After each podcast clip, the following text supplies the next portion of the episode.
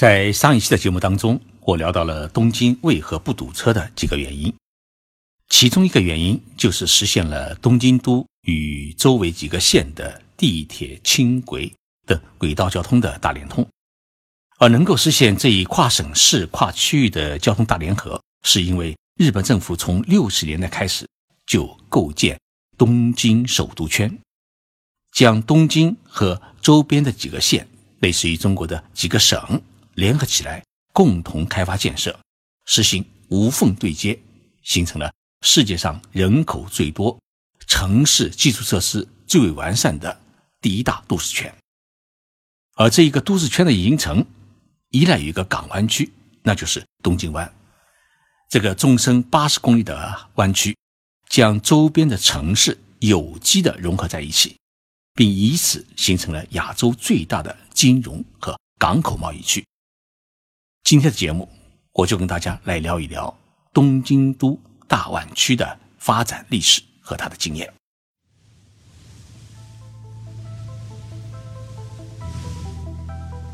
任你波涛汹涌，我自静静到来。静说日本，冷静才能说出真相。我是徐宁波，在东京给各位讲述日本故事。目前世界公认的成熟的湾区有八个，分别是洛杉矶的比利佛山庄、纽约长岛、日本的东京湾、澳大利亚的布里斯班的陆山湾、悉尼的双水湾、香港的浅水湾，还有新西兰的霍克湾。这八个湾区的共同点是，不仅拥有一线的海景资源和港口地段，而且在时间的洗礼下，造就了优质的。人文环境和人居环境，在这个八大湾区当中，有全世界最高水平的建筑工艺造就的经典的传世之作是比比皆是。日本的东京湾作为世界上第一个主要是依靠于人工规划而缔造的湾区，成为人工规划湾区建设的一个典范。我们在谈到东京湾时啊，我得先给大家讲一个历史故事。一八六八年，明治天皇登基，长达数百年的幕府时代呢就宣告结束。明治天皇登基时啊才十五岁，他第一次呢从京都来到了东京，他一下子就喜欢上了这个城市，于是呢决定将首都从京都迁到东京。东京当时的名称叫江户，明治天皇呢下令将江户啊改名为东京。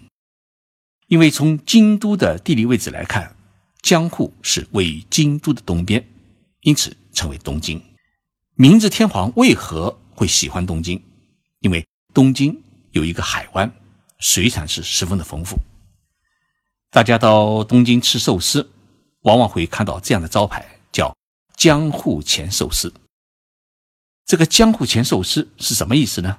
就是从东京湾里面捕捞上来的。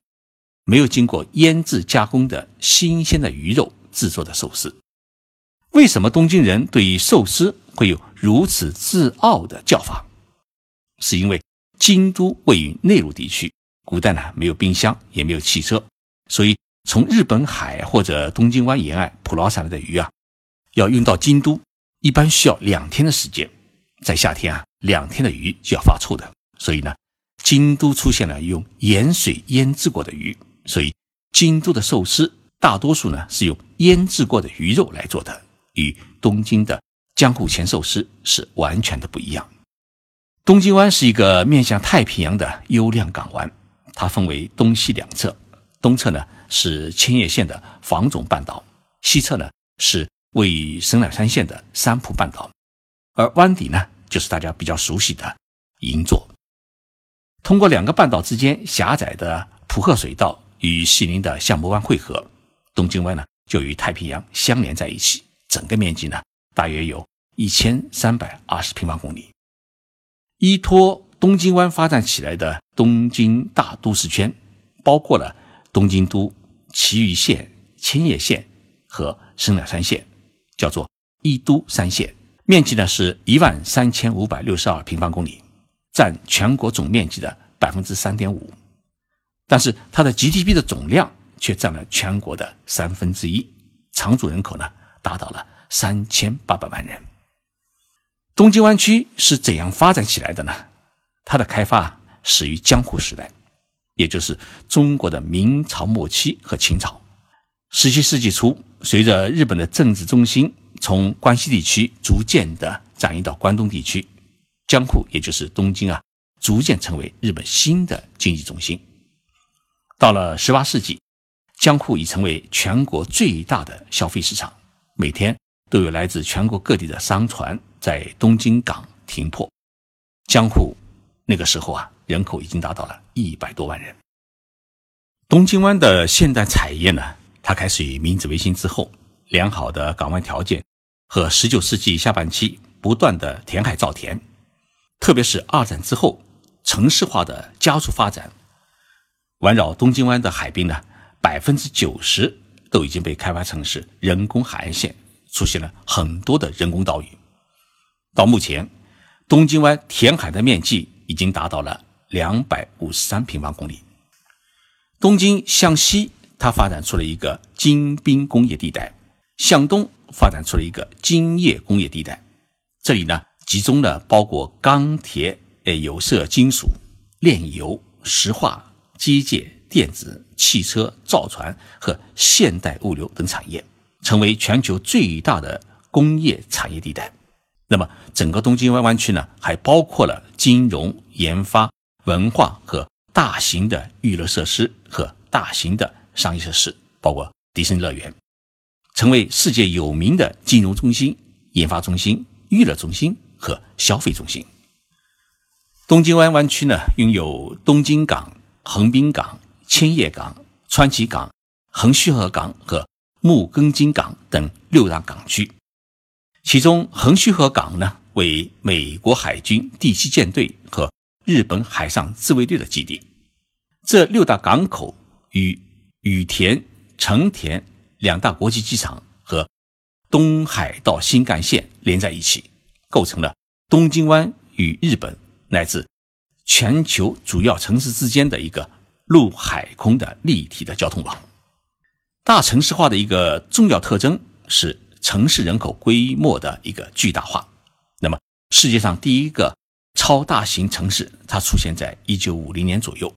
根据联合国的统计，当时呢有两个超过一千万人口的城市，一个呢就是东京首都圈，另外一个呢就是纽约。那么，东京首都圈就是指的是。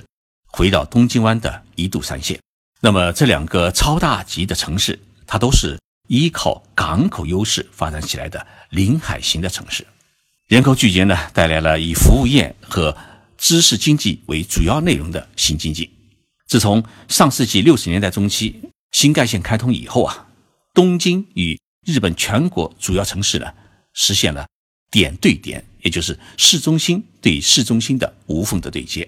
加速了人口的大聚集。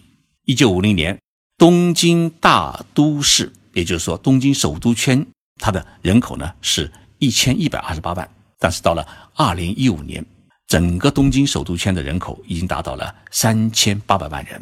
全世界千万级以上的人口的大城市呢有二十九座，其中东京首都圈呢是排名第一，第二位呢是印度的新德里。它的人口总量为两千五百七十万人，第三位呢是我们中国的上海，人口总量为是两千三百七十四万人，北京呢是排在第七位，它的人口总量是两千零三十八万人，可能到二零一七年呢人口总量有所增加。日本政府实施的国市调查中，城市人口的密度比例，也就是城市化率，东京呢已经达到了百分之九十八点二，那么整个东京首都圈。它已经达到了百分之八十九，日本全国它的平均的比例为是百分之六十七，所以相比较而言呢，整个东京都的它的人口的密度比例是相当的高。那么人口大聚集带来的好处是，促进了很多在没有密度、缺乏人口的地方生长不出来的服务业和知识经济，也就是说叫聚集经济。刚才我在节目开始时特别提到过一点，东京湾呢是一个。人工规划建设出来的一个湾区，因此呢，如何规划建设这个湾区，它的经验是很值得我们学习。尤其我们中国在建设粤港澳大湾区时，是很值得参考的。东京湾区内的几个地方政府呢，包括若干的大城市和中小城市，他们相互之间啊有多种形式的一个沟通机制，对城市发展中的一些问题啊，经常采取一个会议协调协商的方式，而保持区域建设的长期性和协同性，主要还是依靠于规划。国土部门、交通部门、产业部门对于区域发展都有各自角度的布局和规划。那么。各个县和城市也有自己的布局和规划。国家有一个全国性的综合开发计划，由经济计划部门和国土部门来负责，属于全国性的布局规划。在全国性综合布局开发计划下面呢，有大区的规划，比如说像东京湾区的规划。那么在东京湾区规划之下，各地方呢都有各种规划，比如说像千叶县。它有千叶县的规划，那么千叶县呢，它一部分是临海地区，一部分呢是山区，所以它的规划当中呢有临海部和内陆部的不同的规划。所有这些规划的衔接都是由资库来从中调节。日本政府的决策层是在不断的变更，每个时代呢都有每个时代的诉求，但对整个地区的来龙去脉，它要有整体的把握。谁来把握呢？就是由资库来把握。作为衔接各种规划的资库呢，它对本地区的发展有长期的研究和长期的认识和推动。他们的思想是通过参与和主导各种各样的规划来不断的实现的。规划呢，一定要尊重经济活动的规律。日本呢是一个市场经济的国家，许多事情呢，它不可能强制性的去推。当然，它可以利用一些。法规来进行限制，比如说，曾经日本政府和东京都政府呢制定了一个法律，限制在东京都市圈里面新建大学和工厂。东京湾区发展的特点啊，它首先呢是以自由贸易和全球性作为前提来发展布局它的制造业。日本在战后啊是以出口产业来主导经济的发展，那么这种模式呢，它是建立在。大进口的基础之上，也就是说，能源和原材料从海外来进口。那么，东京湾拥有六大港口，同时呢，还有大量的产业的专用码头。京邦和京叶两大工业地带是以东京为中心，分别向环抱整个东京湾的两侧延伸。那么，这种布局将工业地带和东京主要的城区，也就是说人口。密集的地区实行了一定的隔离。这两个战后兴起的工业地带呢，可以说是世界上最大规模、最先进的，而且出口实力最强的新兴的工业地带。这一工业地带与东京的金融总部、研发等功能呢是紧密互动，使得日本呢很快的成了世界重要的制造业大国、出口工业大国。这就是日本成功的一大秘诀。也是东京湾区能够成为世界综合型湾区的一大秘诀。第三，东京湾的港口还有一个很重要的功能，就是从全球进口从粮食、水果到奢侈品的消费物资，来供应整个东京都的大首都圈。